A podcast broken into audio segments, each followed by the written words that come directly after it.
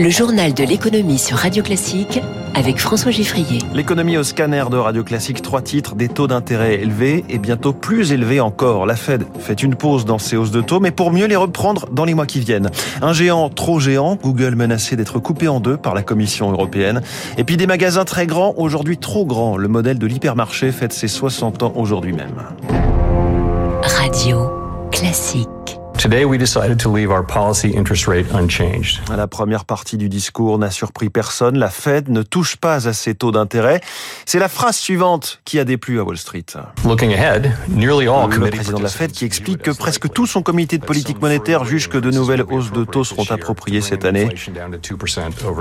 Avec toujours le chiffre sacré, ramener l'inflation à 2%, 2%. Bonjour Eric Mauban. Bonjour François, bonjour à tous. Le patron de la Banque centrale des États-Unis, Jérôme Powell, annonce donc de probables hausses de taux dans les mois qui viennent et ça, c'était inattendu. Oui, les membres du Conseil de la Réserve fédérale ont considéré qu'il était préférable de se donner du temps afin de mieux évaluer les conséquences des dix derniers durcissements des conditions de crédit opérés depuis mars 2021. Le taux de référence de la Fed est donc maintenu entre 5 et 5,25%. Aux États-Unis, les prix à la consommation ont augmenté de 4% en mai sur un an. C'est la plus faible augmentation annuelle depuis mars 2021. C'est une bonne chose. Mais, mais hors énergie et en et alimentation, eh l'inflation ressort à 5,3%. Et là, c'est deux fois et demi plus élevé que l'objectif de la réserve fédérale. Elle reste donc persistante. L'autorité monétaire américaine a bien la ferme intention de ne pas la sous-estimer comme cela a pu être le cas par le passé. C'est pourquoi elle affiche son intention de poursuivre cette année le durcissement de sa politique monétaire. Désormais, les investisseurs qui espéraient une pause plus longue tablent sur deux nouvelles hausses de taux cette année, l'une en juillet, l'autre en septembre.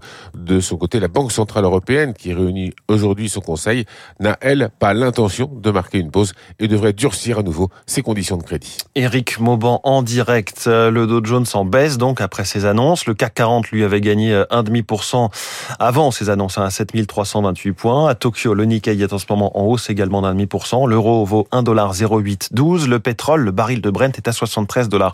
Alors justement, stop ou encore sur le pétrole? Deux indications en apparence contradictoires hier. D'abord le géant Shell qui ne baisse finalement plus sa production euh, d'un à 2% par an d'ici 2030. C'était sa trajectoire. Car elle a déjà suffisamment baissé dit-il, en 2021-2022. En fait, c'est surtout du fait de cession. Shell a notamment vendu des gisements de pétrole de schiste. De son côté, l'Agence internationale de l'énergie prévoit finalement un pic de la demande de pétrole avant la fin de la décennie, beaucoup plus tôt que prévu, puisqu'il y a à peine un an, l'AIE tablait sur 2035 pour le pic de consommation de pétrole. Un énorme coup de pied dans la fourmilière. On l'évoquait hier matin, la Commission européenne menace Google de le couper en deux. Un démantèlement à l'ancienne, comme des gens de l'industrie ont pu le connaître dans le passé, l'opérateur télécom AT&T il y a 40 ans, ou, bien avant cela le pétrolier Standard Oil de Rockefeller. Bruxelles a déposé plainte contre Google pour abus de position dominante en matière de publicité en ligne. Alors même si on en est qu'au tout début d'une procédure forcément très longue, le signal est très puissant, reconnaît l'économiste Michael Bérébi, auteur avec Jean-Hervé Lorendi d'un livre qui posait justement la question faut-il démanteler Google aux éditions Erol? Au-delà de la cohérence économique pour garantir et préserver la concurrence, il y a aussi une dimension politique. C'est-à-dire que lorsque une entreprise devient euh, trop puissante, financièrement, politiquement, également en termes de données, l'histoire nous montre qu'un pays n'hésite pas à démanteler une entreprise. Il pourrait y avoir aussi un sujet propre à la collectivité est-ce qu'il est bon ou pas d'avoir un acteur qui a autant d'informations sur les différents citoyens qui potentiellement a différentes activités? En matière de technologie, Emmanuel Macron a annoncé 500 millions d'euros pour créer 5 ou 10 clusters sur l'intelligence artificielle. C'était hier au salon Vivatech à Paris. Le président a par ailleurs dévoilé un nouveau fonds d'investissement dans les startups de 7 milliards d'euros. 28 investisseurs institutionnels français font partie du tour de table. Il est 6h49, une nouvelle réunion de l'intersyndicale aujourd'hui, mais Force ouvrière a tué le suspense dès hier, son secrétaire général prévoyant qu'il n'y aurait pas de 15e journée de mobilisation contre la réforme des retraites. A priori, le sujet semble donc vraiment enterré. Restent euh, tous les autres sujets, à commencer par le pouvoir d'achat et ce chiffre invraisemblable révélé par le gouvernement, les grilles de salaire qui commencent en dessous du SMIC dans 140 branches professionnelles, 140 sur 170 branches au total. Il faut dire que le SMIC a fortement grimpé depuis un an et demi, mais l'effet de tout cela, c'est que dans le bas de l'échelle, les salaires se tassent, Zoé Pallier.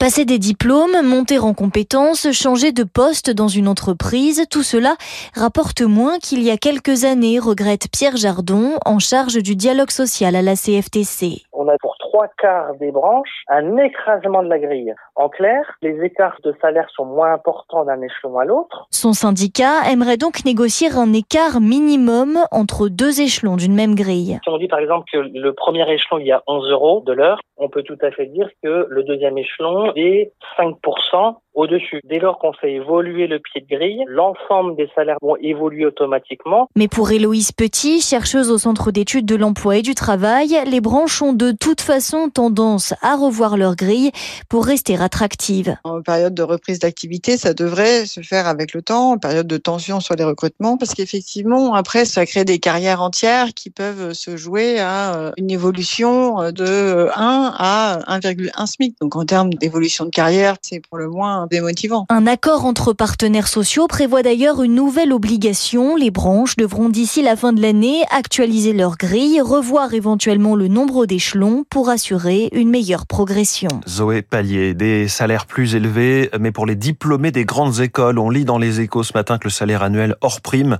des jeunes sortant d'une école de commerce est en moyenne de 39 300 euros bruts, chiffre de la conférence des grandes écoles. Si on prend toutes les grandes écoles, donc avec les écoles d'ingénieurs, la hausse sur un an est de 4,5%. En revanche, ce qui est hallucinant, c'est un écart dès la sortie d'école entre hommes et femmes il touche 5,5% de plus qu'elle, ce qui fait tout de même 2000 euros bruts d'écart sur un an. On parle bien de la sortie d'école. C'est un sigle synonyme de complexité et d'exclusion sociale. Les ZFE, ces zones de centre-ville interdites aux véhicules polluants, avec un calendrier à la fois trop rapide et différent d'une métropole à l'autre. Un rapport sénatorial remis hier réclame des assouplissements et un report de la mise en place à 2030. Aujourd'hui, Eric Kioch, plus de 8 Français sur 10 rejettent le principe de ces zones à faibles émissions. Réduire la pollution due à la circulation automobile, responsable de 40 000 morts par an, l'ambition est louable. Le problème, les voitures propres, hybrides ou électriques sont deux à trois fois plus chères que les thermiques. Repousser à 2030 la mise en place des ZFE serait socialement plus équitable, estime l'économiste Flavien Nevy. Si vous avez une voiture qui coûte 40 000 euros, quand même vous avez 5 000, 6 000 ou 7 000 euros d'aide, il y a encore 30 ou 35 000 euros à trouver. Pour beaucoup de ménages, c'est juste pas possible. Le fait de gagner un petit peu de temps, on permet surtout aux ménages modestes de pouvoir s'adapter façon un peu moins brutale que si euh, on était euh, sur le calendrier initial. Le texte préconise également de mieux accompagner financièrement les ménages et les entreprises. Il existe déjà le bonus écologique de l'État jusqu'à 7000 euros, des aides régionales aussi comme en Ile-de-France, mais des leviers supplémentaires existent, explique Éric Champarneau, spécialiste du secteur automobile chez Seaways. Par exemple, euh, donner des dérogations à certains types de ménages. Il y a aussi la solution de laisser passer un certain nombre de fois dans l'année, à certains moments de la semaine ou de la journée où il y a moins de pics de trafic dans les agglomérations concernées. Enfin, repousser la mise en place de ces ZFE doit permettre aux agglomérations d'harmoniser leur politique. Aujourd'hui, si vous avez un véhicule critère 4, vous pouvez circuler à Toulouse, mais pas à Montpellier. Éric Cuoche, une très bonne nouvelle pour le tourisme à Paris qui retrouve au premier trimestre presque les niveaux de fréquentation d'avant Covid. 11 600 000 visiteurs dans le Grand Paris. On est à peine 2,5% euh, euh, de moins que sur le premier trimestre 2019. Et avec l'effet de l'inflation, les dépenses en valeur des touristes internationaux dépassent, elles, euh, les mêmes dépenses euh, sur le trimestre 2019, donc avant Covid. Un anniversaire, l'ouverture du premier hypermarché il y a exactement 60 ans, le 15 juin 1963, c'était à Sainte-Geneviève-des-Bois et c'est Carrefour qui innovait avec cette euh, première mondiale en matière de, de distribution. Bonjour Yves Puget. Oui, bonjour. Vous êtes le directeur de la rédaction de LSA. Comment se fait-il que l'hypermarché soit né en France? Alors, si on veut faire un petit peu d'histoire, c'est un certain Bernardo Trujillo qui était un consultant pour un fabricant de caisses qui s'appelait NCR et qui a attiré beaucoup de monde. Ses cours étaient vraiment très attractifs et il y a eu beaucoup de Français qui sont allés l'écouter. Il y a eu Gérard Mullier pour le groupe Auchan, mais il y a eu aussi tous les fondateurs euh, du groupe euh, Carrefour, Jacques et Denis Desforêts, Marcel Fournier, Gustave Badin, etc. Donc, ils se sont inspirés de ces cours.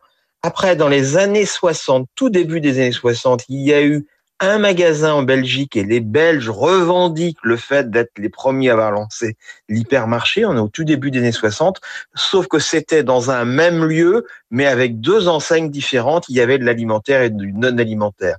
Finalement, c'est réellement en 1963 le groupe Carrefour qui lance à Sainte-Geneviève-des-Bois le 15 juin le premier hypermarché, c'est-à-dire un magasin de plus de 2500 mètres carrés avec de l'alimentaire et du non-alimentaire. Qu'est-ce qui a changé entre cet hypermarché Carrefour de 1963 et les hyper qu'on connaît aujourd'hui? Alors, si je veux être sévère, rien n'a changé. Je dirais qu'il y a toujours une station-service, un grand parking, des gondoles en parallèle ou en perpendiculaire, ainsi qu'une ligne de caisse. Ça, c'est la vision pessimiste. Après, bien évidemment, l'hypermarché a évolué, l'offre a évolué, on n'y trouve plus exactement la, la même chose. L'hypermarché, c'est aussi un petit peu, on va dire, embourgeoisé. C'était vraiment que des racks et des gondoles. Hein. C'était assez basique. Donc, il y a eu une montée en gamme de l'hypermarché et une évolution de l'offre, notamment de plus en plus. La notion d'abord, un des préceptes, c'était tout sous le même toit. L'hypermarché a arrêté de vouloir tout vendre sur le même toit. Il faut se rappeler, dans les années 90, on commençait à dire qu'on allait vendre des voitures, de l'électricité, du gaz, des maisons. Tout ça, ça a été arrêté. Et après, l'alimentaire est devenu la force euh, prédominante de l'hypermarché. Alors, la grande question du moment, c'est de savoir si euh, ce modèle de l'hypermarché est aujourd'hui devenu euh, trop grand ben oui, certainement, mais après, j'ai envie de dire, une fois que j'ai dit que c'est un magasin de plus de 1500 mètres carrés, je ne sais pas ce que c'est qu'un hypermarché. C'est-à-dire que le carrefour de Villiers-en-Bière, qui est quasiment à la campagne dans le sud de Paris et qui fait 20 000 mètres carrés, c'est un hypermarché. Mais le Leclerc d'ici les Moulineaux, qui fait peut-être 3 4 000 ou 5 000 mètres carrés, mais qui est en plein centre-ville, ce sont tous les deux des hypermarchés, mais ils ont tous les deux pas la même vocation et ce sont pas du tout les mêmes magasins. Donc il y a des hypermarchés et non pas l'hypermarché. Donc oui, les très grands hypermarchés, ceux qui euh, font plus de 20 000 mètres carrés aujourd'hui, je pense, sont trop grands. Mais tous les hypermarchés qui sont entre 2000 et 500 et 6 000 mètres carrés ont la bonne taille. Et ceux qui prédisent la fin de l'hypermarché, je rappelle tout simplement que Leclerc, qui est une enseigne qui va très bien, est une enseigne d'hypermarché. Et euh, les premiers consultants qui ont euh, annoncé la fin de l'hypermarché ont appelé à la fin de l'hypermarché au début des années 90. Donc vous voyez, il y a quand même très très longtemps. Et l'hypermarché, c'est quand même encore 2300 magasins et 12 millions de mètres carrés. Oui, mais alors Carrefour, Auchan et Casino qui ont beaucoup d'hyper, on dit que c'est un, un poids encombrant pour eux. Ben, c'est un enjeu important parce qu'ils ne peuvent pas euh, manquer la révolution de l'hypermarché, la transformation de l'hypermarché. Vous savez, toute l'histoire le démontre, les formats de vente ne meurent jamais. En revanche, les enseignes, elles, elles peuvent disparaître. Quand j'étais jeune, j'ai envie de dire, je pouvais aller chez Mammouth, chez Euromarché, chez Montlore, chez Rally. Toutes ces enseignes ont disparu. Si Auchan, Carrefour et les autres ne comprennent pas mais surtout n'ont pas les moyens, parce qu'ils l'ont tous compris, la question c'est une question de moyens et de volonté, n'ont pas les moyens de transformer l'hyper, ces enseignes-là vont rejoindre mes mammouths et mes euromarchés. Mais si ces enseignes se transforment, là, elles seront encore là de nombreuses années. Merci beaucoup Yves Puget, directeur de la rédaction de LSA, invité du journal de l'économie de Radio Classique ce matin. On parle encore de commerce. D'abord avec cette réunion aujourd'hui à Bercy autour du sort de Casino, le dossier chaud du moment, les créanciers convoqués par les deux conciliateurs pour leur présenter un rapport indépendant sur la dette de Casino, euh, toujours courtisé d'ailleurs euh, par ailleurs par Daniel Kretinsky et Marc Ladré de la Charrière d'une part, et par Xavier Niel, Mathieu Picasse et Mouez Alexandre Zouari d'autre part. Et puis c'est aujourd'hui qu'est publiée l'étude du cabinet Altares sur les ventes et les cessions d'entreprises. Alors tous les chiffres sont au vert. 31 euh, 700 transactions, c'est en hausse de 14% entre 2021 et 2022. Et puis le prix également est en augmentation, 7,5% euh, de hausse en moyenne, surtout dans la restauration traditionnelle avec plus 50% et des prix qui ont gonflé 18%. Bonne nouvelle pour le redémarrage de l'économie, explique le directeur de l'étude Thierry Milan. Cette dynamique, elle est portée par les secteurs qui ont davantage eu du mal post-Covid à trouver des repreneurs. En tête de cela, la restauration dans son ensemble pour un prix euh, d'un peu plus de 200 000 euros en augmentation de 18% par rapport à 2021. Ça augmente d'abord parce que les fonds qui sont proposés sont des fonds de qualité. C'est le symbole d'un marché qui se redresse, une bonne façon de voir la dynamique entrepreneuriale quand la restauration, dans une conjoncture encore très compliquée aujourd'hui, parvient malgré tout à tirer le marché de la transmission. Et par ailleurs, pour ce qui est des défaillances d'entreprises, notamment les, faillites, les redressements, les liquidations, la Banque de France nous annonce le retour à la normale hein, après euh, ces entreprises potentiellement zombies pendant euh, le Covid et le quoi qu'il en coûte. Les défaillances d'entreprises sont au-dessus de leur niveau d'avant la pandémie sur euh, ce début d'année 2023, sauf pour les micro-entreprises, chiffre donc de la Banque de France. Il est 6h59, le journal de 7 h